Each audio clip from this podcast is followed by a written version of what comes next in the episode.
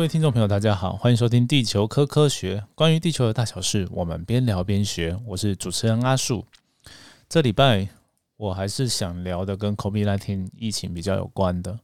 哦，因为就最近刚好地震也没有很很频繁，就是也没有很大。然后其实过去也讲很多了，这主要是这样。然后地科的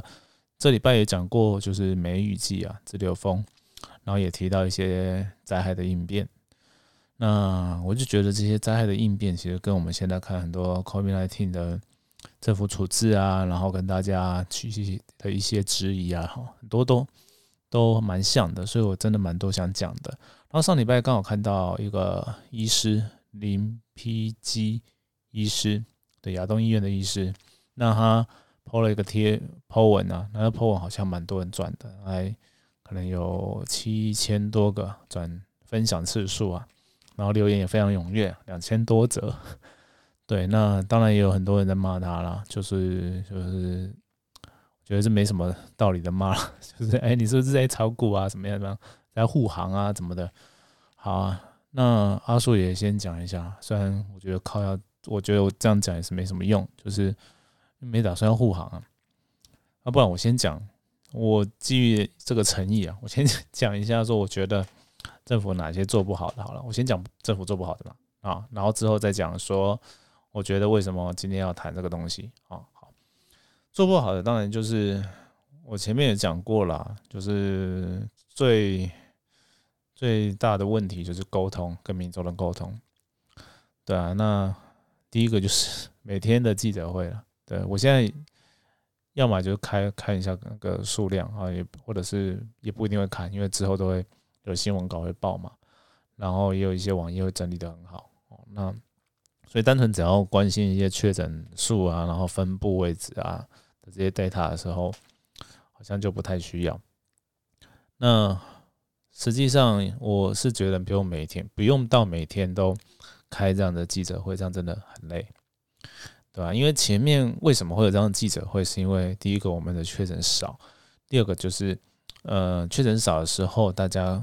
他们就是有做比较多的疫调，那大家会比较关心说，哦，现在我们是框到哪里，有没有办法掌握这个疫情？好，在这个情况下，大家会关心嘛？那也是需要的。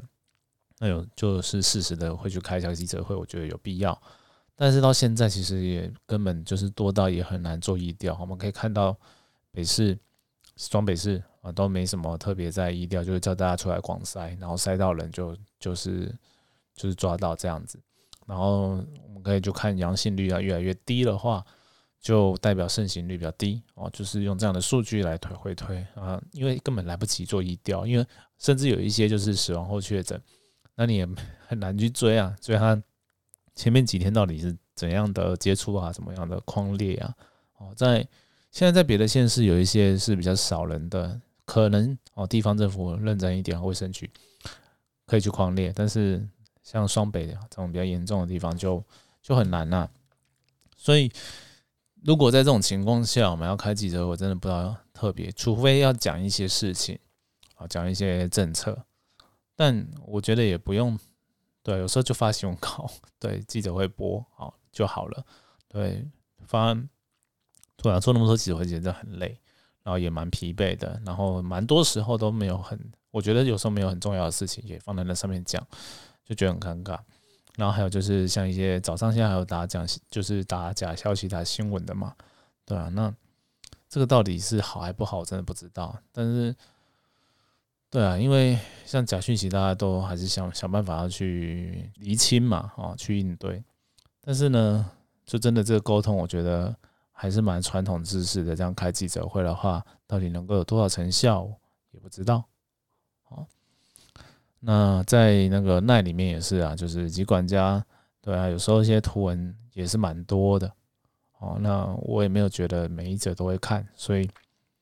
就觉得说这个沟通，我觉得真的是很难呐，啊，可是他们就有责任要跟大家说清楚嘛，对啊，所以这这一点是一个，那另另外一个我觉得比较好谈的 case 就是校正回归。那我不是说这样的方式不好，是校正违规在当时出现这个名词跟这个说明的时候，哎，真的把它讲的更母萨萨，它其实就补资料嘛。那就讲的很模糊的时候，我就觉得，但我可以理解啦，就是政府呢如果要做保守一点的政令宣导的时候，难免都会这样。因为我自己也曾经在公家单位当过，然后现在有些学校 单位也是会有这种情况，但是这真的不太好，所以我觉得这这些都是一些理由啦。那之后我觉得特别不好的会再跟大家讲，对。那今天大概我觉得不好的先讲讲到这边，好，不要不要说我都是讲讲好话在护航啊，好，那实际上感根没有啊，对，因为我接下来要讲的其实是在讲一个叫叫什么，就是灾害的风险，然后跟应对的这些概念，就是大家知不知道什么叫做防灾应应变，然后防灾应变到底能不能，就是事后我们要怎么去检讨它，哦，不然的话。其实永远都是事后诸葛哦，我事后去去检讨前面，一定是事后想的比较多嘛。因为前面你是在当下马上做紧紧急应变的人，一定没有办法百分之百做得好。所以带着一个挑毛病的心态，是绝对可以挑得到的，对啊。但我觉得如果太极端，真的没有意义啊。对，但是改进是当然是需要，所以我刚刚前面才会先讲一些我觉得可以改进的地方。好，那。对，那接下来要讲那个林皮基医师他抛文啊，那标题啊就讲说事后诸葛跟千金难买早知道，我觉得这个非常的贴切，对吧？因为疫情真的就是这样一个状况，就是我们刚好深陷在其中。然后在前几集啊，我跟那个台中的阿旺老师啊，还有聊到嘛，就是即便我们去年一整年呢，看了很多国家。都发生过的事情，啊，现在发生到台湾来，哦，就是我们现在升了三级，然后各种的措施就接近要快要封城的等级的，对，要看人家封城，那我们现在自己要做，那到底有没有办法做做好？然后会不会遇到一样的问题？啊，可能有些是一样，那也可能有一些是，呃，因为我们社会的环境不同，哦，就会不太一样，哦，时空也不太一样。乱成一团，我觉得就是很可以预想的，对，一定是会乱成一团。只是说有没有办法在 就让他们不要乱那么久了，对吧？赶快进入，能进能快点进入状况就快点进入状况。但是在很多事情我们一一去看的时候，其实真的我觉得蛮难的。像林皮基医师他就举买疫苗这件事情，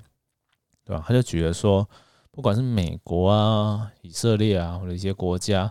他们都超快砸钱去买疫苗，超早就在发展，超早在砸钱，超早就在买。那买的话也是当然是用大家的钱，用纳税人的钱啊。对，像台湾呢，最近就会被讲说啊，你是不是在投利厂商呢，在炒股啊，怎么样怎么样的？对，但是那国外也是有这样的情况啊，他也是在还没有做出来的时候就开始投投钱进去了呢。然后也有这个 U A 哦，一样啊。对啊，像像林医师也有举说，美国有砸钱给 A D 嘛，然后 A D 也没有通过美国的 U A，OK，那我们现在打 A D，好，那再像日本也是嘛，日本他也买了 A D，然后还送给我们，因为他们可能觉得有疑虑哦，就是买了很多的很多的疫苗啊，有些有疑虑的可能就不要先就是暂缓了，然后先把它给给别人，然后给更需要的人，因为像我们就有就很难买到嘛，那就没得选嘛。对啊，然后今天啊要砸钱买国产疫苗，然后就在说啊我们是不是图利，然后在在那边挑三拣四在比哈，我真的觉得，对啊，就是要要看我们的情况啦，因为我们毕竟不是那种很大的国家啊，很有很有钱的国家，对啊，然后像这边也举的以色列的例子啊，用两倍用更贵的价钱去抢疫苗啊，所以这些的做法其实都是比台湾现在还。严重，呃，也不是严重啊，就是更更极端。OK，就是如果大家要骂，其实那个情况更该骂。OK，啊，但是国国外好像不一定，就是这情况就一直在发生嘛。所以不止的，不止疫苗，像各种啊，现在比如说啊，有买那个民生物资哦，电脑晶片或者是汽车啊，汽车晶片非常的严重。现在各大的车厂都。像日本比较严重的就是直接停工啊，然后欧美也是啊，然后跑来跟台积电要晶晶片啊，对啊，啊啊，对啊，这疫情啊没有办法先预预想到会怎样吗？对，没有办法啊，事后才知道说这个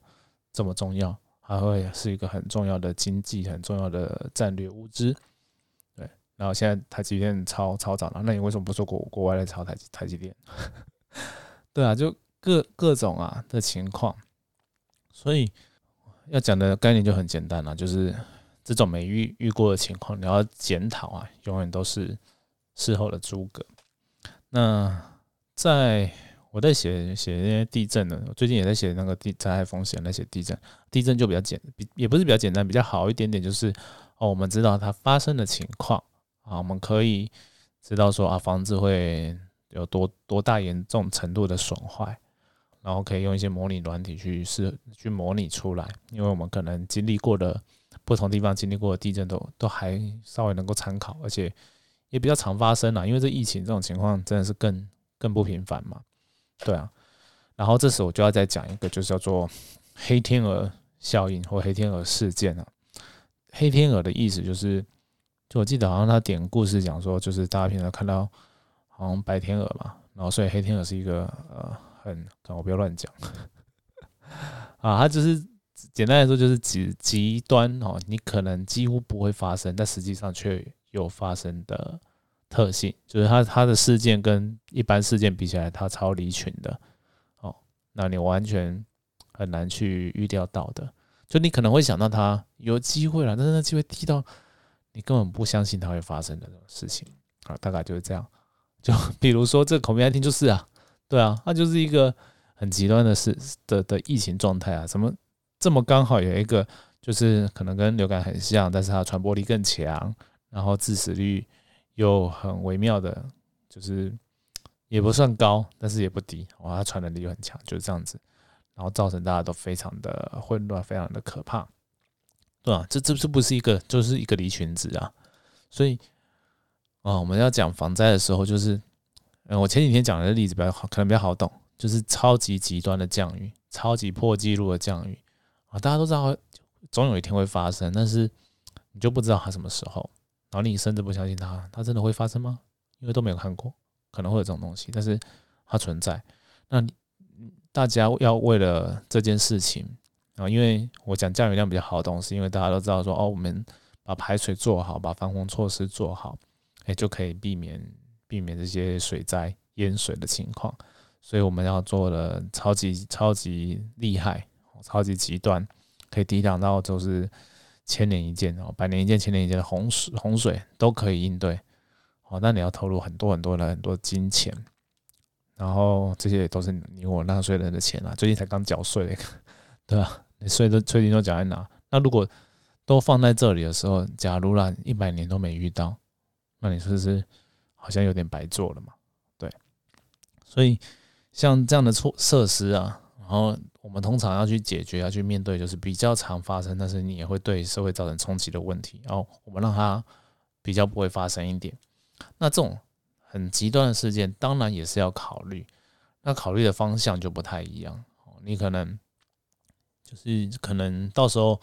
有一些比较消极的方法，可以事先先想起来要怎么应对。就是你假设它真的发生了，我要去怎么救灾，我要去怎么做一些疏散，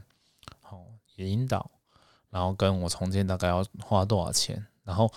很重要，这个很重要，就是从譬如说水灾嘛，然后很严重的水灾啊，重建要花多少钱？要发现到啊，跟这钱有够多，那我不如把它一半左右的的钱，或者是十分之一左右的钱，哎，拿来把水利设施再三升级一点。好，让他遇到这种情况的时候呢，再减损一点，这就很像说我们开始要打打疫苗嘛，那疫苗不能保证你百分之百的保护力嘛。好，但是我们可以百就是一定程度的保护。然后第二个就是，哎，即使你打之后也不会得到重症，大概就是这概念。所以为什么需要就是这个原因。好，那但是呢，有很多事情呢，都都是不能。太就是都是大家都一样啦，都是不能考虑太极端的做法。比如说呢，我讲到一个，就是之前很久以前常常在在聊，就是 普筛广筛，然后大家都说指挥中心不要这个哦，那其实这是一个所谓东西有一些误解，就是他可能会把哦有一些医师有一些专家提出要呃针对针对特定族群做广筛然后筛检它里面有没有中中 COVID-19 的人，哦把它解读成普筛，哦可能有一部分是这个问题。那另外一部分就是大众真的就是没有搞懂，哦，就是说啊，都全部的人都验过的话，当然就知道就可以抓到了。但是实际上就是有一些伪阳性、伪阴性的问题嘛。如果是快筛试剂的话，PCR 又很贵，不可能这样做嘛。好，然后跟一开始就在那边吵要不要封城。哦，当然我们从事后可能会觉得说，哎，我们是不是回推一下，在哪个时机点封城最好？确实可以做这件事情，但是你不能说 这样子拿去检讨说，哎，那时候你怎么不决定封城？谁知道？鬼才知道，对吧？所以，呃，合理的。从眼前资料判断是什么状况哦，然后再加一个，顶多再加一级哦的层级去做阴影的话，一般来说都是我们做一些灾害应变的时候会去评估、会去处理的事情。然后刚我也讲到说，就是极端的事件嘛，然后你可能会造成多少的损害，然后这些损害呢，我们换算一下，可不可以？哎。做了多少设施之后，哎，一方面降低那个损害，一方面我们也不会对人民的负担太大。对，就是各各种各样的，然后甚至像买保险也是这其中一种方法嘛。对，因为你有保险的话，就是保险的意思呢，就是我们在没有灾害、没有情况的时候，投比较少量的呃资本，然后不会影响到我们成本在里面哦，金钱在里面。然后真的发生比较大的灾害的时候，哎，这些钱可以拿来用。对啊，大概就是这样，所以其实蛮多方法 来去做一些灾害影片，但是大家都不常常常都会忽略的，大家都会比较想到一个极端，然后就把它弄大好的做法，就很像我们这其实蛮多事情都这样啦，就是像打球，大家都只在意哦最后的结果，输了就是输了啊，你没什么好说的。啊，这好某程度来说对，但是哎过程中很努力的事情你。难道就就不重要吗？OK，而且在过程中的每一刻，你怎么会知道你最后是赢还是输？好，那所以呃，就借这个来给大家这个想法，就是说，呃，我们也不用过度的乐观，说它马上这些疫情就会降下来。但我个人也是不建议说悲观，就啊，我们就是做的很烂呐，才会这样，这样根本不会有帮助，你知道吗？这真的不会有帮助。好。真正有帮助的是什么？就是把自己照顾好，把他大家都把自己照顾好啊！因为像我自己也是啊，前一阵子我在靠背说问居家办公，OK，现在公司也有规定，呃，公司也说哦可以了啊，可以居家办公，但是